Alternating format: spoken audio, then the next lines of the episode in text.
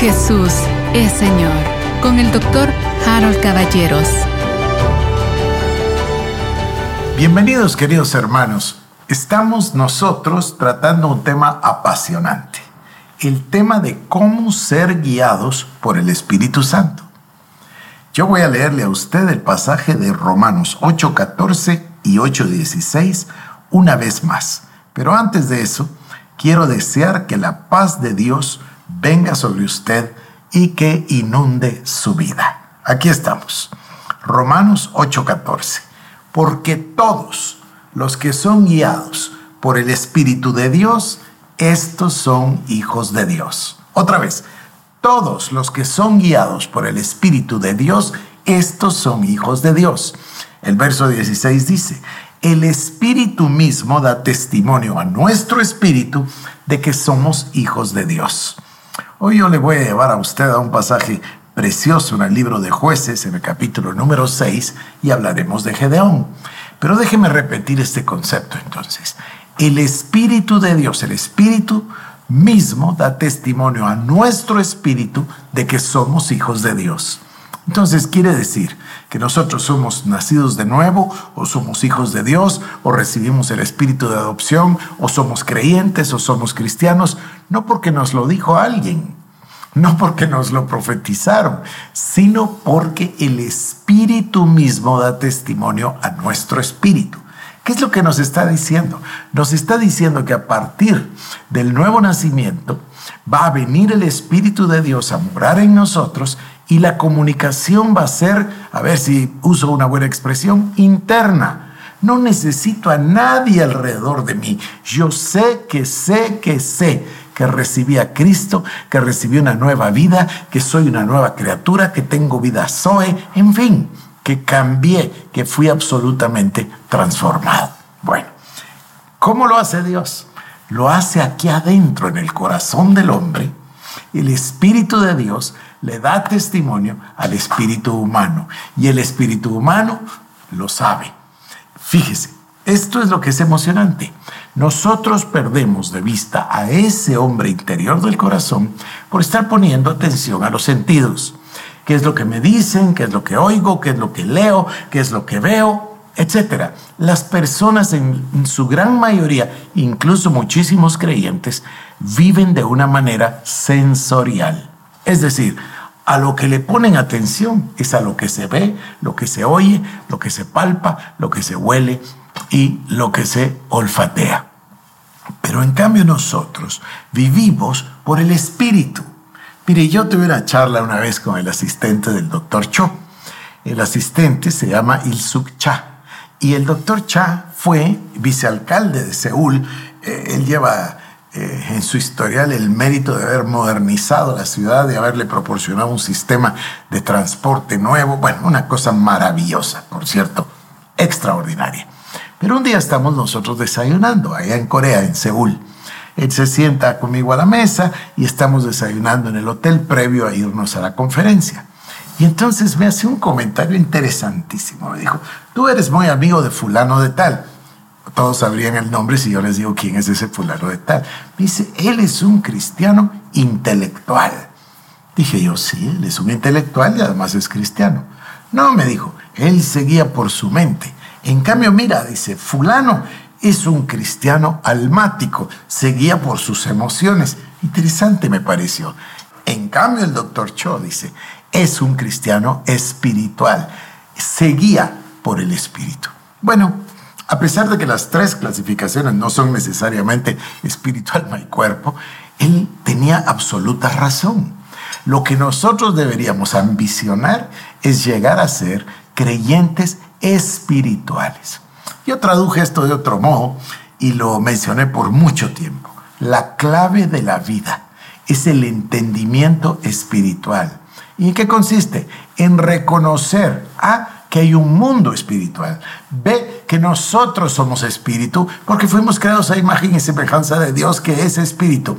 Sé que nosotros podemos vivir en ese mundo espiritual que por cierto impera absolutamente sobre el mundo natural. Entonces, de esa manera es como se justifica vivir en fe, vivir en victoria, vivir la derrota del enemigo, etc. Ahí es donde podemos nosotros comprender perfectamente conceptos como el de la sangre de Cristo. No el concepto de la sangre, la importancia monumental del concepto de la sangre de Cristo. Más bien voy a decirlo con otras palabras, que no hay nada más importante que la muerte y el derramamiento de sangre de Cristo, porque sin Él no habría expiación por los pecados. Por eso, los que reconocemos la sangre. Bueno, yo, yo me pasé en la mañana preparando un mensaje sobre la sangre para, para uno de estos domingos, por eso lo tengo fresco. Pero mire, la sangre es la puerta de entrada. La sangre es el velo, la propia sangre, la carne de Cristo. La sangre se vuelve para nosotros la expiación. El cuerpo de Cristo es nuestro alimento. Y más vale que aprendamos todo esto porque va a haber una eternidad a la que llegaremos como vencedores por la sangre del cordero y el testimonio de ellos. Y luego escucharemos un cántico para aquel que fue inmolado. Ese es el canto más supremo, más glorioso, como nos lo muestra el libro de Apocalipsis. Entonces, para comprender esto necesitamos ser espirituales. Esto no se puede entender en lo natural. Es imposible. Cuando la gente quiere mantenerse en lo natural, se pierde lo más maravilloso que la vida cristiana tiene. Por supuesto, la Biblia dice, la mente natural no puede comprender las cosas del Espíritu ni tampoco quiere. Sí, pero yo no le estoy hablando a los que no conocen a Jesús. Yo le estoy hablando a usted, le estoy hablando a cristianos, le estoy hablando a creyentes que aman y persiguen la palabra de Dios. Fíjese que se me provocaron unas preguntas en las semanas pasadas con respecto al número de vistas de nuestros videos y cómo podíamos nosotros en una campaña de mercadeo entrar en polémica para subir los números. No, yo dije que no, gracias, yo no tengo ningún interés en subir los números. Yo lo único que quiero es hablarle al remanente de la iglesia de Jesucristo que está interesada en ser discípulo de Cristo, en ser como Cristo y que ama y respeta sobre todas las cosas la integridad de la palabra de Dios. Bueno, mire que se me está yendo el tiempo. Entonces, cuando las personas toman conciencia de lo que la palabra dice, entienden que todos los que son guiados por el Espíritu, estos son los hijos de Dios. ¿Cómo nos habla el Espíritu? Ahí está el verso 16. El Espíritu mismo le da testimonio a nuestro Espíritu de que somos hijos de Dios. Bueno, para comprenderlo a veces yo uso el recurso del contraste, ya lo sabe. Entonces, le voy a dar dos ejemplos de cosas que no se hacen. Bueno, tres. Cosas que no se hacen. Yo sé que los hacen todos los días, pero no deberíamos hacerlo. Fíjese, hay personas que buscan a alguien que se llama profeta para que le dé una palabra.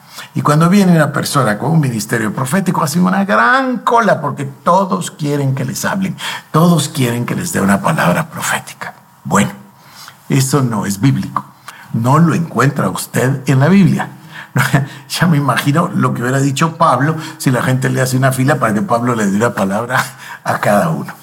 Hay un autor que se llama Joel Richardson que aprecio y él dice una cosa. Dice, miren, yo no quiero despreciar a quienes hacen esto. Seguramente que es bien intencionado, seguramente que quieren confortar o reconfortar a las personas, seguramente que le quieren dar una palabra de ánimo para levantarle el corazón, pero eso no es lo que la Biblia llama profecía.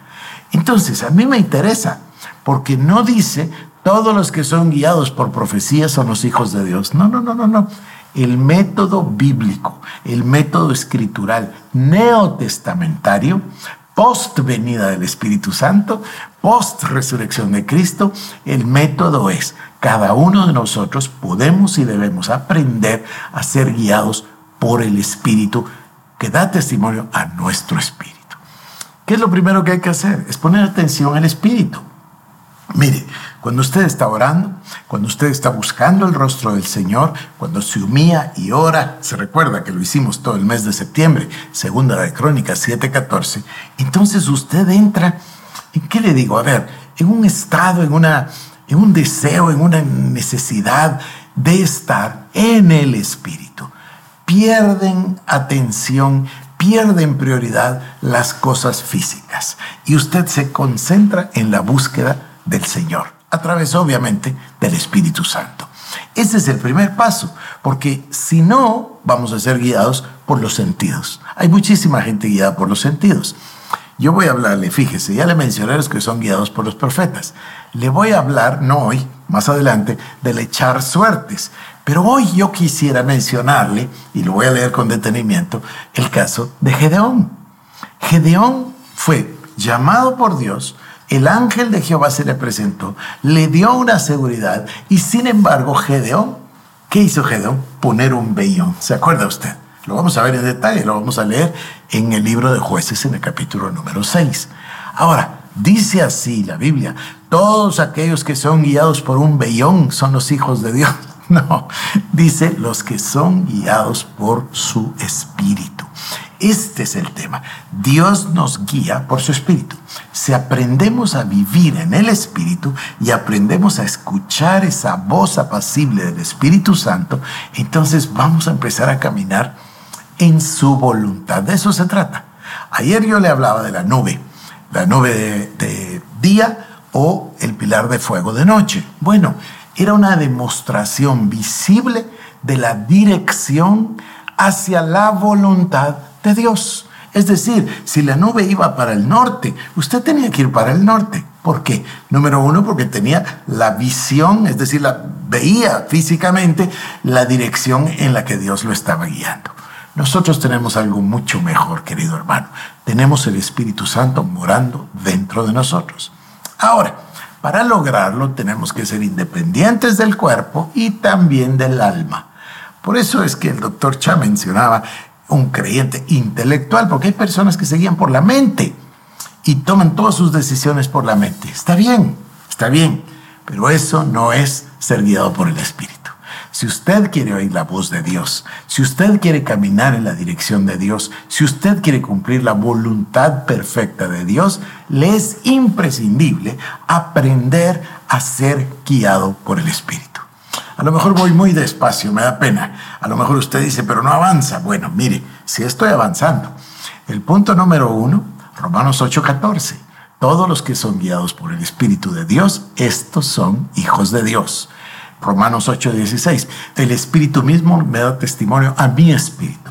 Se recuerda, Proverbios 20:27. Lámpara de Jehová es el espíritu del hombre y escudriña todas las cosas del corazón. Vamos avanzando. Debemos independizarnos del alma porque las emociones son engañosas. La mente, pues se puede quedar sin fruto a menos de que uno sea una persona que está continuamente en la palabra. Pero no es la mente la que nos guía, es el Espíritu Santo. Y luego, por supuesto, la voluntad que se debe poner al servicio de Dios. Y, en otras palabras, independizarnos de, de los sentidos físicos e independizarnos de las emociones y centrarnos en escuchar al Espíritu Santo. Ahora, muchos quieren ser guiados por los profetas o quieren poner un vellón, pero ese no es el método para la iglesia del Señor Jesucristo. Es un método absolutamente válido para, para el Antiguo Testamento. Él es el que les enseñó a echar suertes, pero no en el Nuevo Testamento. Ya le mostraré a usted la última ocasión de echar suertes. Por hoy lo dejo, se me fue el tiempo tan rápido. Que Dios le bendiga. Jesús es Señor. Con el doctor Harold Caballeros. Te invitamos a que visites nuestras redes sociales como El Shaddai Guatemala